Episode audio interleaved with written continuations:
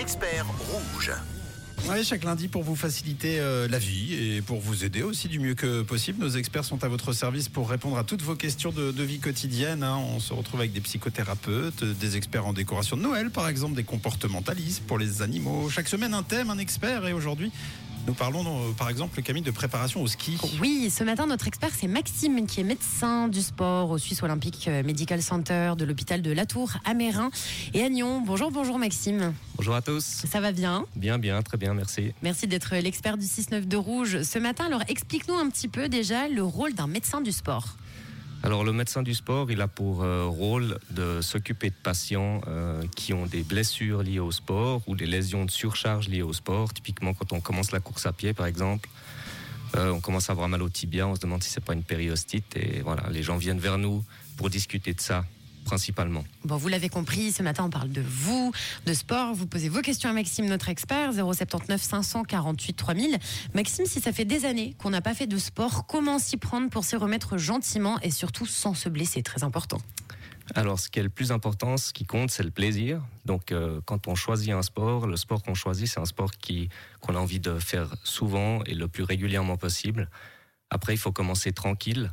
Euh, peut-être s'aider de conseils d'amis pour commencer ou de, structures comme des clubs. Et puis ensuite, euh, si vraiment il y a besoin de conseils un petit peu plus poussés, il y a des plannings d'entraînement qui peuvent se faire aussi, ou alors à la consultation de médecine du sport. C'est souvent un thème qu'on peut retrouver avec, euh, avec les patients avec lesquels on discute. Bon, super. On a Quentin qui a une question pour toi ce matin. Oui, Quentin qui nous a écrit pour nous dire qu'il euh, venait de se faire euh, opérer des, ligaments croisés, qu'il se remettait en tout cas gentiment et qu'il aimerait bien savoir au bout de combien de temps on peut se remettre au sport sans que ce soit dangereux. Alors, tout dépend du sport. J'ai envie de répondre. Oui. Euh, en général, ce qu'on conseille, c'est reprise du vélo à partir de la sixième semaine. Ça, on est bien dans les grandes lignes. hein. Mm. Euh, reprise du vélo à partir de la sixième semaine. Reprise de la course à pied, si tout va bien, à partir du troisième mois.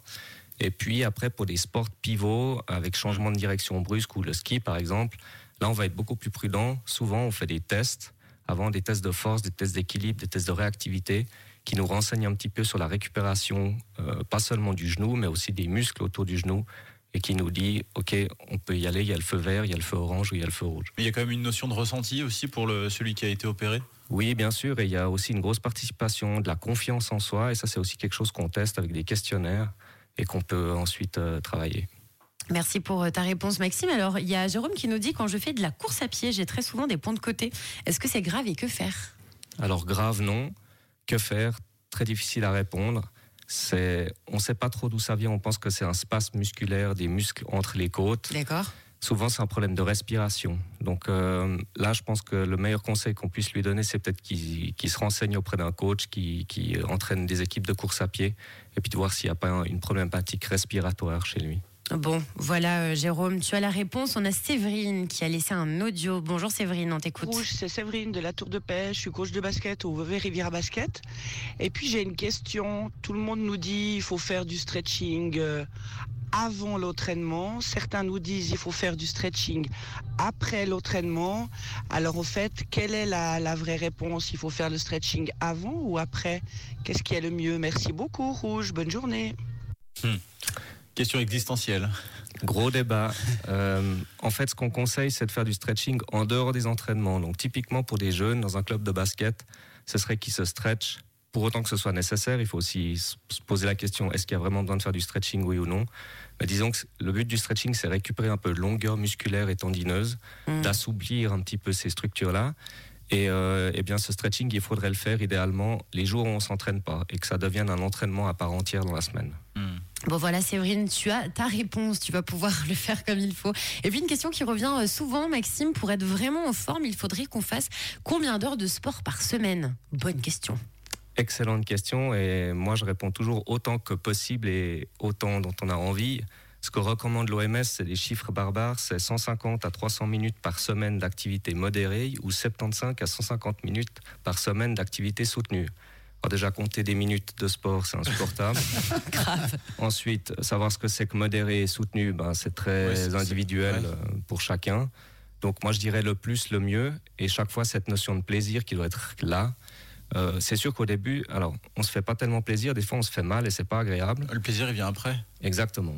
Alors il y a le plaisir d'avoir fait l'effort, il y a ces endorphines, etc. Il y a aussi le, la satisfaction et la fierté d'avoir accompli quelque chose. On, voit, on le voit de plus en plus avec les réseaux sociaux, avec Strava, ces Mm. applications-là, où on s'affiche avec ce qu'on a fait le week-end. Et je pense que ça peut être un, un- un bon dynamisme aussi dans la, dans la pratique sportive. Mais le, le- le sport quotidien, dans tout ça, je parle du, du sport naturel, euh, pas d'ascenseur mais des escaliers, marcher plutôt que prendre la voiture. Ça aussi, on le considère comme du sport, euh, quand bien même on porte pas un, un jogging ou des choses comme ça. Ben, c'est tout ça de pris sur l'ennemi, je dirais. Donc plus on en fait, mieux c'est. Euh, c'est sûr. euh, ben, pour venir ici, moi j'ai pris le, j'ai pris mes jambes plutôt que prendre un bus. hein, c'est 600 mètres depuis la gare. Enfin voilà, il y a, y a plein de petites astuces à faire comme ça dans la semaine. Alors ça, malheureusement, c'est pas suffisant. Euh, on a vu aussi, il y a des publications qui ont montré que si on était trop assis toute la journée, on avait beau faire ces, ces recommandations de l'OMS, mais si on est trop assis toute la journée, eh ben, on se sédentarise et Ah. c'est pas bien. Donc il faut aussi se lever régulièrement, si possible, aller marcher dans une activité. euh, c'est pour les gens qui travaillent euh, 9 heures par jour assis. Euh, demandez à votre patron qu'il vous prenne un bureau qui se lève en hauteur et euh, voilà, bougez au max. Eh bien, merci Maxime pour tous ces bons conseils. Je rappelle que tu es médecin du sport à l'hôpital de la Tour à Mérin et à Nyon. Ce matin, on parle de vous, de vos petits tracas du quotidien et de votre rapport au sport. Vous continuez de poser vos questions à Maxime au 079 548 3000. Rouge